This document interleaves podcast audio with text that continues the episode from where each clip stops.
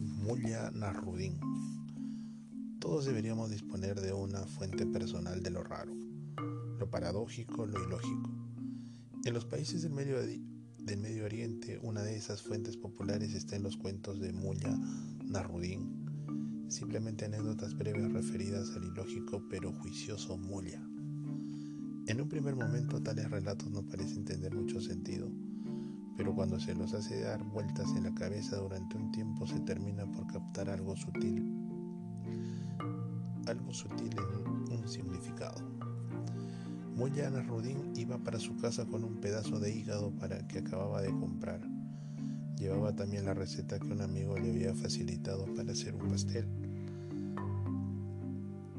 de hígado, pero apareció un pajarraco en el momento menos pensado y se fue con su hígado en el pico.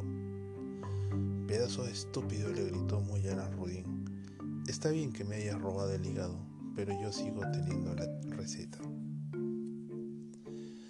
Muliana Rudin andaba por la calle a medianoche en una esquina.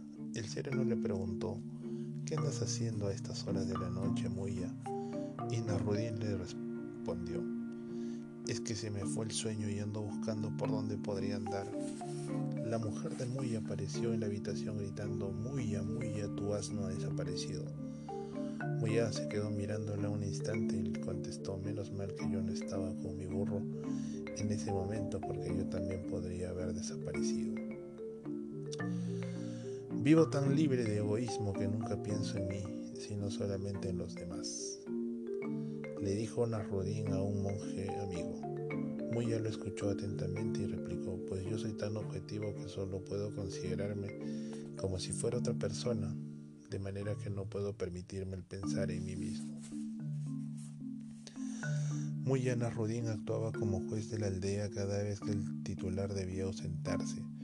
Cierto día se presentó un forastero gritando, he caído en una emboscada y me han robado. En las afueas de este pueblo me han robado la ropa, la espada y hasta los zapatos.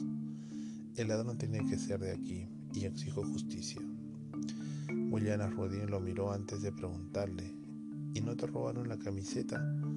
Porque veo que la llevas puesta. Ante la respuesta negativa del forastero, Narrodín agregó, en este caso el ladrón no puede haber sido de aquí, porque en este pueblo nunca hacemos las cosas a medias. Por lo tanto, no puedo ocuparme de tu caso.